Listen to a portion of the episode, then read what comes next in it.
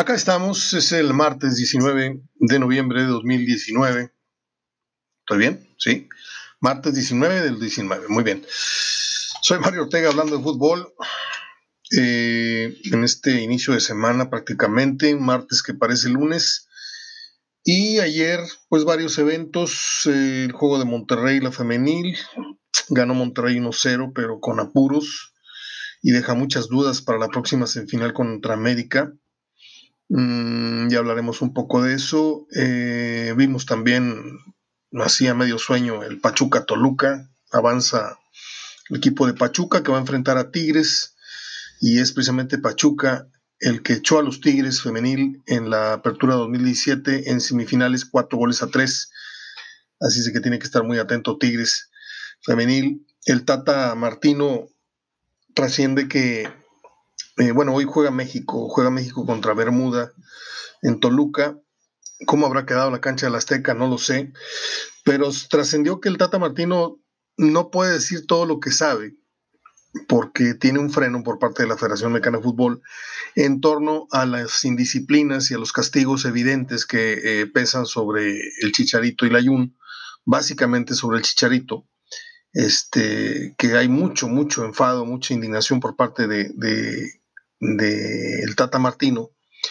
Eh, una por la acción y dos por la traición de no, de no haber salido, sacado el pecho por la persona que perdió su trabajo a raíz de, esto, que fue por órdenes del Chicharito, ¿no? que, ejecutó todo lo que no debía hacer un, funcionario de, la federación y le costó la chamba a él y al Chicharito pues no le costó nada, simplemente no ser llamado a la selección, pero él sigue ganando miles y miles y miles de dólares por semana.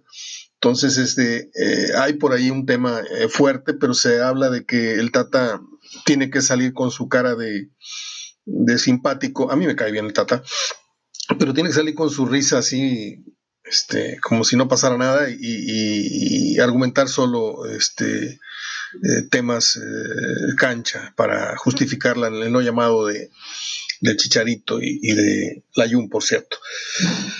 Bueno, pues hoy me llama la atención Hoy veía una fotografía hace rato en estos portales de los yuppies, estos niños que publican, que dirigen medios electrónicos a nivel nacional, y sacan una fotografía donde viene eh, Guillermo Ochoa, viene Hugo González y viene este muchacho jurado, que son los tres convocados en estos dos partidos de México, Panamá y ahora con Bermuda. Y pues eh, Ochoa con pasado americanista, Hugo González canterano del América y Jurado pues decía que le iba al América. Entonces ya sabe usted que los, los chilanguitos se paran mucho el cuello diciendo que ellos son lo, único que hay en el fútbol mexicano y si es el América pues todavía más.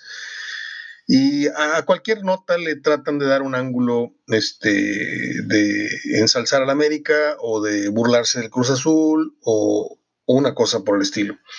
Y yo me quedé pensando eh, hasta dónde, hasta dónde la afición de Monterrey o del Monterrey, para no llevarme de encuentro a la de Tigres, pero pues yo quisiera ser genérico y, hablar en términos generales de, de, qué tan, de qué tanto a lo largo de los años hemos, hemos aprendido fútbol, no de tácticas ni estrategias, ni de, no simplemente de, de ir puliendo un criterio justo eh, que no nos aproxime a una eh, a, un, a, un, ser eh, muy eruditos como, como, el que estudió para técnico, pero sí saber juzgar con, con un alto criterio. Digo, si tenemos años y años y años consumiendo el fútbol, viendo, yendo al fútbol, comprando el abono, comprando camisetas, comprando pues es como el que compra los discos de los Beatles y no se sabe las canciones, es decir, no se sabe el tema, no se sabe en qué año salió esa canción.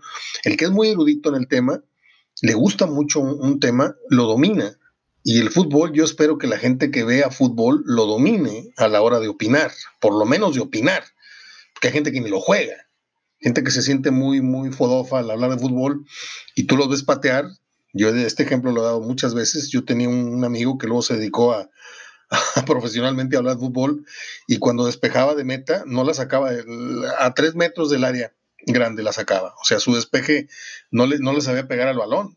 Es como si tuviera los, los tobillos dislocados, el pie se le iba para cualquier lado a la hora de patear. Eh, ¿Qué tanto sabe la gente de fútbol Porque yo veo que hoy Hugo González, que es propiedad de Monterrey, que está prestado al Necaxa y que Necaxa prestó acá a Barovero, hoy Hugo González va a parar con la selección nacional mexicana. Que no es titular, no, no es titular, pero hoy va a parar como titular ante Bermuda. ¿sí? Yo no sé cuántos tiros le vayan a hacer a, a gol, pero el mérito lo debe de tener. Y el Tata Martino no creo que sea ningún tonto para estar llamando a un portero tan malo como aseguran los aficionados del Monterrey que es Hugo González. Entonces hay cosas que pasan más por la víscera y hay cosas que pasan más por el juicio frío.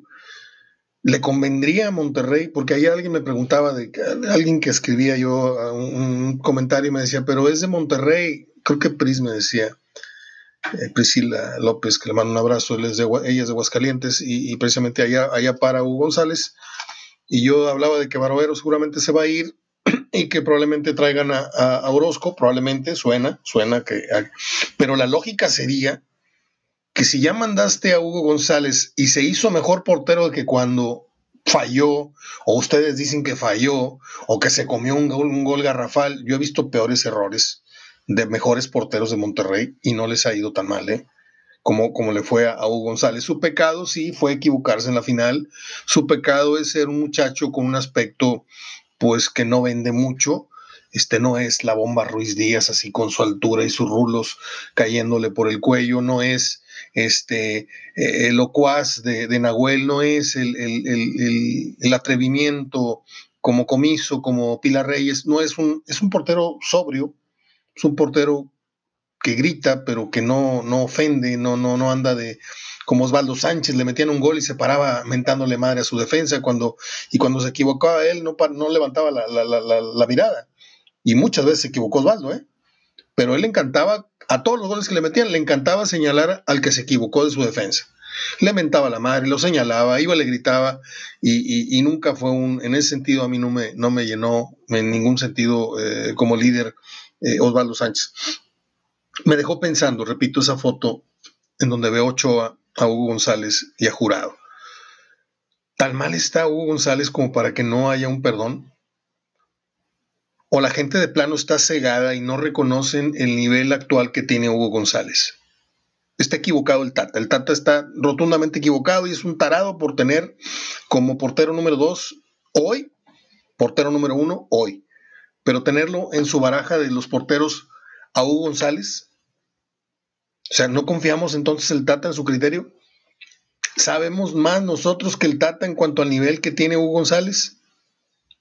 Es ahí donde yo me decepciono un poco y un mucho de...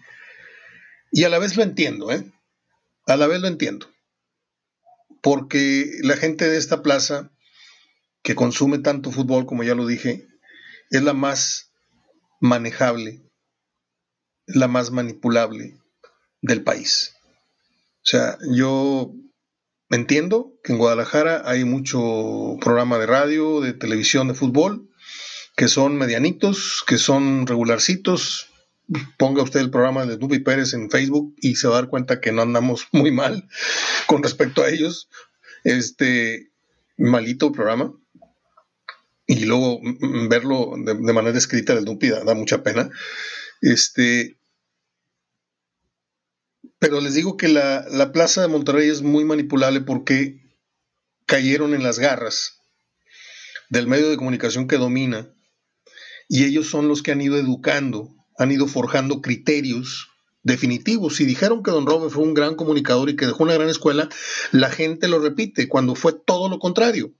Si dicen que nosotros somos la mejor afición, ¿por qué? Porque llenamos estadios, porque compramos camisetas, la gente se cree la mejor afición y no es cierto. ¿Sí? Ayer fue un día de asueto, había una promoción ahí para que fueras a ver el... El caso es de que fueron entre entrenamiento y, partido, a la rayada las fueron a ver 14 mil personas, que no son poquitas, estoy de acuerdo, pero que ayer era para que un partido de semifinal, un partido de, de, liguilla, quiero decir, era para que ayer hubiera 25 o 30 mil personas, no 14 mil. A Tigres la fueron a ver 23, 24, no sé, pero por ahí andaba el número. Tampoco se llenó el estadio, como dijo por ahí una, señorita ahí con micrófono. Eh, me da gusto ver la tribuna llena como cuando juega Tigres varonil. No es cierto, hombre. Tigres jugó con medio estadio. O sea, no, pues no sé por qué echan mentiras. Pero bueno, Este, ahí se las dejo, la reflexión. A todos esos que no perdonan, si es que hay alguno, no, no creo, porque a mí me, escucha gente muy pensante, perdón por la presunción, pero a mí me escucha gente muy pensante, este, y no creo que por ustedes pase ese, ese tema, además de que la mitad le van a Tigres y otros a Rayados y otros a Chivas y así, pero eh, sí, duele, duele perder una final, duele que a un portero se le vaya una pelota que va aparentemente a nivel de raso, pero que bota, tiene una imperfección el pasto, le bota antes y no tiene la reacción para, pues, atajarla. Pero así de que se le haya ido por en medio de las manos o que se le haya ido por en medio de las patas, o, sea, yo no veo el error tan descomunal, ¿sí? Más sin embargo, yo he visto 30 atajadones después de ese error que me hablan de que Hugo González es más arquero que el error que lo, lo marcó de por vida con esta, con esta afición. Y no estoy metiendo las manos por Hugo González, estoy metiendo las manos por un ser humano nada más como usted y como yo, que pues eh, si usted una vez va manejando y enfrente de la macroplaza este, se le ocurre atropellar un perro y lo ven mil personas, usted ya se jodió porque desde ese día usted es el mataperros. Ahí va el mataperros. Oye, espérame, me equivoqué una vez. Y aparte no fue mi culpa, el perrito salió entre dos carros y, y así pasa, ¿eh? Y dije perro por no poner un ejemplo más duro, pero este, no sé. Yo si fuera Hugo González, como le dije ayer a una amiga que me escribía al, respecto, yo nada más venía, tocaba la base y les decía, a ver, ¿a dónde me voy? Porque no está Hugo González para venir a callar bocas, ¿eh? no está él, no tiene necesidad. Creo que es un portero en la baraja de los porteros mexicanos, está dentro de los primeros tres, los primeros cinco, no es de los últimos. Jurado no le toca ni los talones ahorita a Hugo, es una gran promesa, pero le falta mucha experiencia, le faltan muchas situaciones que vivir a Hugo, a Jurado. Este, pero bueno, aquí somos especialistas en desechar la calidad y somos eh, expertos en adorar a jugadores mediocres, a los cuales a base de tanto comentario, tanto de idolatría, los convertimos en ídolos cuando la verdad, y estoy hablando de Nico, ¿eh? no, no, no le demos vueltas. O sea, Nico hoy se convirtió en el gran ídolo del Monterrey y su mérito ha tenido, los goles que ha metido, pero defensivamente no tiene ningún mérito. A mí Nico me ha quedado de ver como, como uno de los extranjeros centrales más regularcitos, por no decir malitos, que han venido en los últimos 20 años. Eh, Suazo, me dio gusto eh, escuchar a Suazo en una entrevista con este periodista que luego se disfraza de botarga, ¿cómo se llama? Este, lo entrevistaron en, el partido este de las leyendas. Por cierto, hombre, Misael, metiste cuántas personas, juntó más gente un atropellado que tú en el partido de las leyendas. Me dio tanta pena ver el estadio chiquitito este del TEC, a medio Chile, al menos la tribuna que se veía de frente a la toma televisiva, se veía a un 33%. Y, y eso que estuvo duro y dale y aparecía cada rato en todos los programas y, y no le dio, no le dio para llenar. Yo recuerdo que una vez cuando estuvimos asesorando y estuvimos de cerca con él, se llenó el estadio tecnológico. Y ahora con un estadio más chiquito metieron creo que la mitad o menos de la mitad. No de haber sacado ni para pagar la, este, los vuelos de, de, de Suazo de Lucas Lobos, etc. Me dio gusto ver la entrevista de Suazo, en donde lo ves totalmente ya desinflado, lo ves totalmente despresurizado, un suazo tal cual, un suazo muy, muy austero para hablar, un suazo nada evasivo, un suazo muy limitado para, hablar en todos, los, en todos los conceptos, tanto verbalmente como, como pues, estructuralmente no, no tenía mucho que decir, pero él dijo que algo que siempre hemos sospechado y que pocos jugadores se atreven a decir, yo vivía como en una burbuja, dijo, yo sí traté muy mal a la gente, me hubiera gustado tratarla mejor. Ese es el gran plus que tienen los ídolos, por eso el Canelo no es lo que todo el mundo se empeña en decir, por eso este Chávez incluso, Julio, no logró, pese a la grandeza de su récord y todo esto, no logró En cambio, tú vete con un ratón Macías, vete con un Púas Olivares, vete con un Mantequilla Nápoles, vete con un otro, otro, otro tipo de ídolos que sí hacían conexión con la gente. Tomás Boy fue un gran ídolo, pero nunca tuvo conexión con, la, con su afición. Incluso les llegó a pintar un dedo dos veces, tres veces después de meter un gol. Y así lo querían. Y ahí dejo ese tema de Suazo, que va a mandar un hijo para acá a estudiar y que seguramente va a vivir un tiempo acá en Monterrey.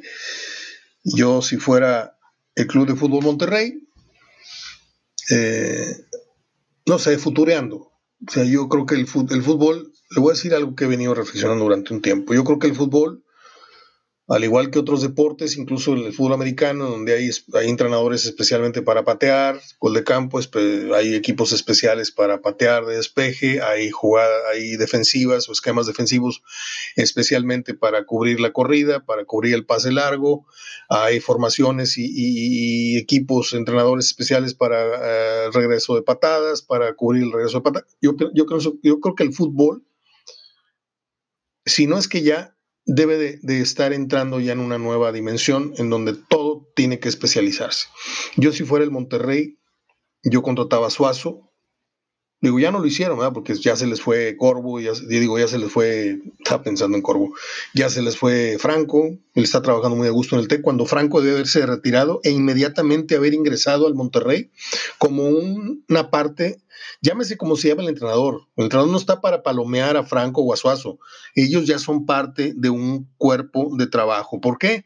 Porque llegue quien llegue, estos que mencioné, por, por ejemplo, Suazo y Franco, son los que se van a encargar de transmitir experiencia como delanteros, ¿sí? Ahora que el Cora se promociona todos los días para armar al Monterrey, para entrenarlo y todo, porque él dice que me, metía los mejores centros que, ningún delantero y que fue líder. Yo creo que la mitad, la mitad de lo que dice es cierto, era muy bueno en las diagonales que hacía eh, el Cora, era muy bueno poniendo centros. Bueno, pues pongan especialistas a que les enseñen exactamente el oficio de tirar un centro, el oficio de el remate de cabeza. A eso va a llegar el fútbol un día, ¿eh? No nada más a que el entrenador se haga cargo de todo el espectro ofensivo y, defensivo, y hay otros que cubren la parte física y otros que cubren la, alimentación. no, va a llegar un momento en que voy a necesitar que haya un experto que haya sido figura en, en esto que haya sido autoridad en esto de meter goles de cabeza y que trabaje con ellos media hora diaria, de todas las dos horas, tres horas que duró mi entrenamiento. Y es como la escuela, tú vas a encontrar que va a haber materias que más te van a entusiasmar, como, como las mm, tecnológicas, como deportes, como este, y, y, a, esa, a esas clases en específico te va a dar gusto practicar. Oye, que me estén tire y tire centros y yo rematando y te va a decir, eh, eh, eh, te va a decir Franco o te va a decir Suazo. Cada balón que tú me pongas en la horquilla y que sea gol, este, no sé, ponerle un estímulo, un premio, lo que sea, una comida, un asado, un disco, un, sé, lo que sea, ¿sí? Hacer de esto una diversión, ok, es su trabajo y es su obligación hacerlo bien, pero tienen que encontrar nuevas fórmulas para que esto este, dé mejores resultados. Eso es lo que yo eh, pienso este, y me dio, me dio gusto ver a Suazo ya un poquito más, más humano y menos extraterrestre como se sintió durante muchos, muchos años. Ayer estuvimos sapeando entre el juego de fútbol americano y, el fútbol femenil y me cuentan que Ana Bárbara la volvió a regar, como muchos que han cantado el himno. Yo me pregunto, ¿no será esto una estrategia? ¿Se han, se han puesto ustedes a pensar? ¿Se han puesto ustedes a pensar? Dije, la cantidad de, de osos que ha habido en este tema del canto, de la interpretación del, himno nacional mexicano, eh, el Coque Muñiz, ¿desde cuándo adquirió notoriedad? Más allá de tenerla por ser hijo de quien es, como muchos que conozco, que nada más por eso son famosos, porque lo que hacen son malísimos. Pues adquirió notoriedad desde que cantó mal aquel himno eh, nacional en una pelea de box y desde ahí, pues uno lo agarra de chunga y como que volteas a ver su programa de televisión y como que volteas a ver alguna entrevista, porque eso lo marcó y, es un gancho. Yo creo que esto quiso Ana Bárbara sin haberlo visto, ¿eh? porque me dicen que nada más cambió una palabra de guirnaldas de olivo y es por guirnaldas de oliva. Y ya por eso la están haciendo garras, pero yo a veces pienso, así como ciertos presidentes que se equivocan descaradamente, muy taradamente, creo que lo hacen más para que se cree el meme que para que la gente se quede pensando en, en lo que están haciendo bien o mal o dejando de hacer. Bueno, pues no hablé de Vergara porque se nos vino el fin de semana y esta noticia. Mañana voy a hablar de Jorge Vergara. Mañana voy a hablar por lo menos 10 minutos del tema, lo que a mí me tocó vivir. Yo tengo información que no, tiene ningún periodista en México de Jorge Vergara. Yo oh, salí dos veces con la que fue amante de Jorge Vergara por muchos años y ella es de aquí de Monterrey, de la Colonia del Valle. Ella me lo confesó. Este, yo me fui para me fui para atrás. Estoy hablándole hace 1990 y córrele. Bueno, pues eh, y por supuesto que no voy a revelar el nombre de ella. Carlos López Moctezuma, eh, uno de los villanos, villanos más recordados del cine nacional, nació un día como hoy en 1909. Ah, un día como hoy nació Calvin Klein. ¿Quién es Calvin Klein? Pues es nada menos que diseñador que fue capaz de convertir la ropa interior y los pantalones vaqueros en prendas de moda. Reflexione bien lo que acabo de decir. Fue el diseñador que puso los calzones y los tristes jeans, que eran como para la obra, eran como para la batalla en el campo, bueno, se convirtieron en prendas de moda y prendas carísimas. esos son genios, los que convierten una corcholata en una obra de arte. Mm, como hoy nació uno de los periodistas que más admiro yo desde que tengo un criterio profesional. Él se llama Larry King. Eh, nació en 1933. Hoy debe estar cumpliendo 86 años. Que estuviera muchos años eh, el programa de, entrevistas en CNN.